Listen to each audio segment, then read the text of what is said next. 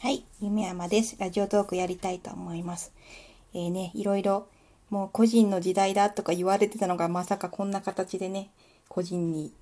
委ねられるとはちょっと思ってなかったんですけども、あの、起業家の方のこうブログを読んでいて、で、やっぱり、あの、もともと日本人は江戸の頃から、江戸時代の頃から、もともとはもっとたくさんの種類の仕事があって、ものすごく多様性があったと。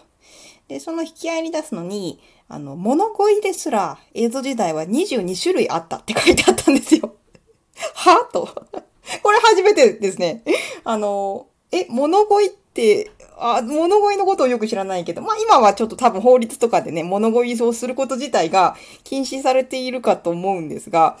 まあ江戸時代の話ですからね。で、あの、え、あの、例えば、じゃあ、お金がなくて、ちょっと食べるものがないんです。恵んでください。とかじゃないの？あの、物乞いって、と思って。何これ？22種類ってなんだと思って。で、あの、江戸時代、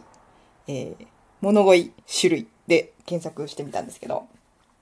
なんか、これは物乞いというよりも、なんか、ちょっと芸人さんとか大道芸に近い形にある珍商売っていう風で、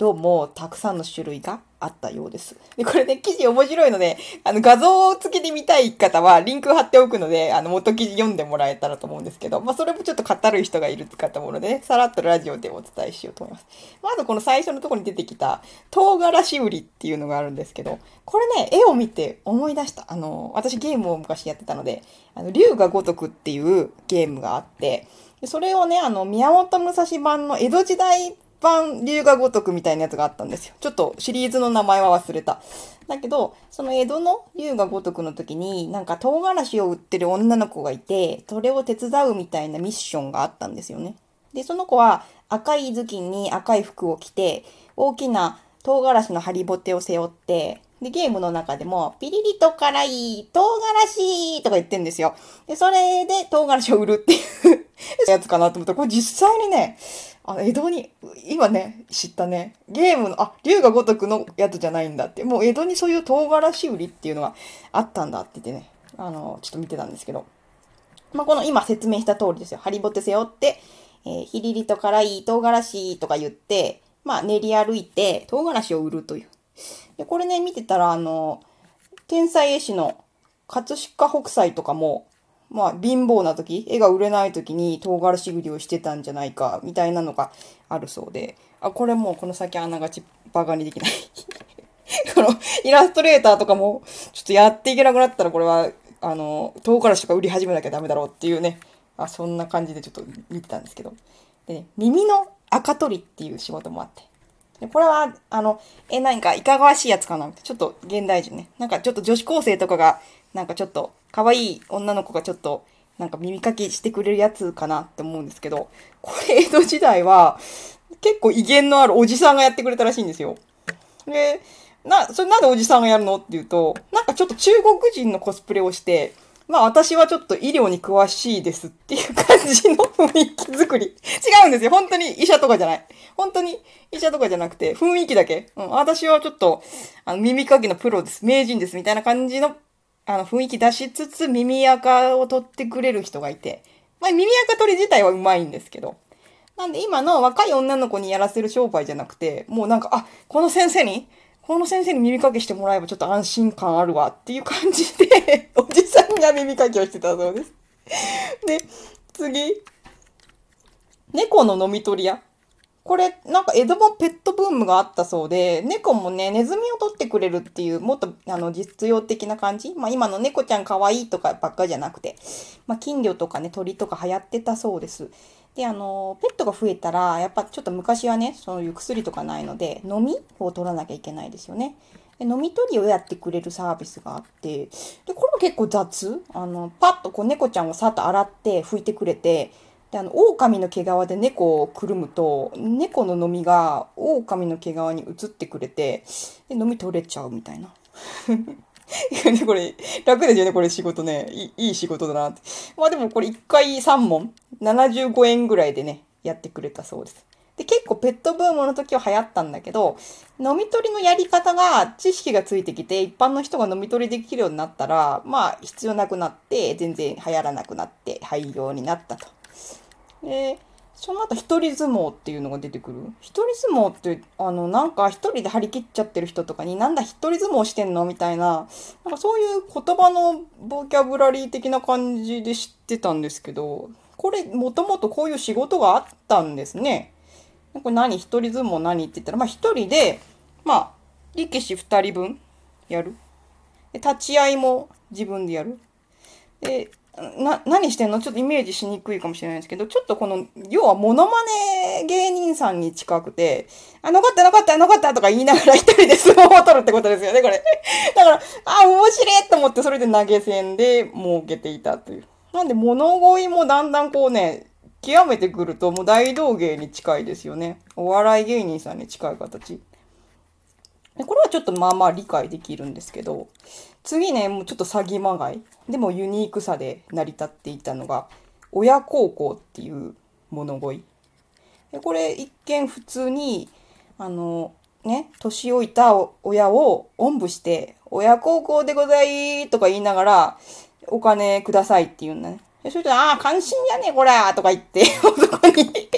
銭を渡すって書いてあるんですけど、これ本当にやってたら、大変なんですね。お母さん、うん、お母さん年取ってるけどもね、大変ねっていう感じなのかなと思ったらそうじゃなくて、これ実際に自分の親じゃない人背負ったりだとか、最終的にこのハリボテ人形を背負って、ハリボテのおばあさんを背負って、親孝行ですとか言ってお金をもらってたらしい。これ全く謎だね。でもこれで面白いなと思って成り立ってたんでしょうね、この江戸時代ね。こんな人がうろうろしてるのもちょっと楽しいような気もします。これさらにちょっと不気味な謎の押し売り、考え物、読み方合ってんのかな？っていうのがあって、これ何かというと、まあ、ちょっとお坊さんの格好してんのかな？坊主って書いてあるんで、まあそう、あの、修行僧ですよね。の物乞いなんですけど、急にね、家の中に、謎謎が書いてた、書かれた紙切れがバーン投げ入れられてくるらしいんですよ。うわって。びっくり、びっくりする。家にいたら、急に謎々が書かれた紙が家の中入ってきて、あっと思って。で、ああっと思って、こう、見るじゃないですか、気になって。謎々、あ、謎々や、これ何やろなと思って、ちょっとその、投げ込まれた紙を見てると、そこにガラッと坊主やってきて、それ答え気になるよね。めっちゃ気になってるよねっていう感じで寄ってきて、答えは何々とか言って お金をねだるっていうこれ、もうダメですね。これ私たちコロナでちょっと深刻になりすぎてるけど、もうこれで昔商売が成り立ってたっていう。は？謎々の押し売りってどういうこと？もちろん帰れっつって怒られることもあると思うんですけど、これ、なんか、ああ、そうだったんだってちょっと嬉しくなった人はお金払っちゃうのかな。ね、あと2分しかないんで、ちょっと面白いやつだけ、ちょっと飛ばして。まあ、リサイクルショップ的なことも当時からあって、それも珍商売とされてたらしいです。で、ルーレットを回してお菓子をもらったりだとか、まあ、面白いことをして、飴をね、売ったりだとか、そういうのも物乞いというか、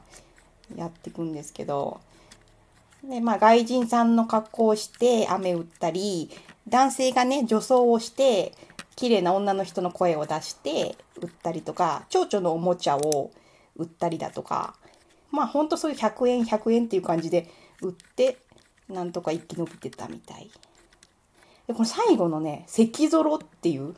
のがすごいインパクトあったんですけど、これ、あのー、どんちゃんどんちゃんこう、た、た、太鼓とかなんかお囃子ですね。囃子着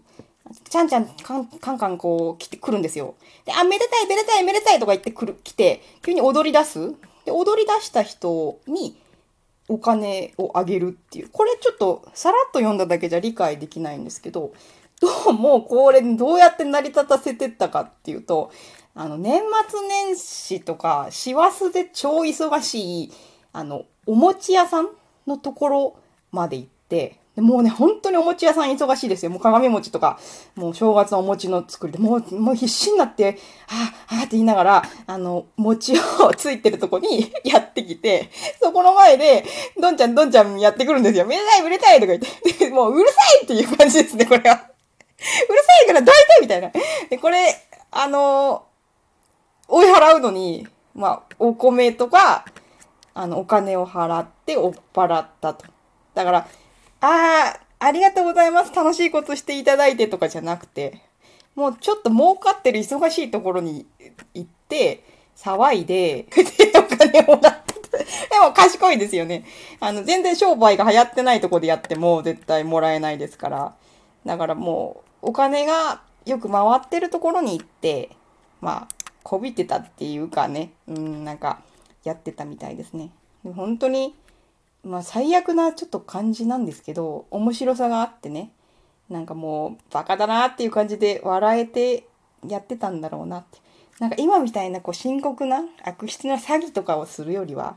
なんかもう真面目に働く気のない人はこういうことをね、やって生きてる方がすごく健全なんじゃないかという気すらしてきますね。でこれは笑った。で、最初そのね、起業家の方のあの個人の時代だみたいな真面目なね、勉強のためにね、そういうあのビジネスの記事を読んでたら ちょっと脱線してえー、には22種類物乞いがあったっていうね、ところを調べてこれはちょっと画像も面白いので、よかったら見てみてください。では、お昼のラジオでした。ありがとうございました。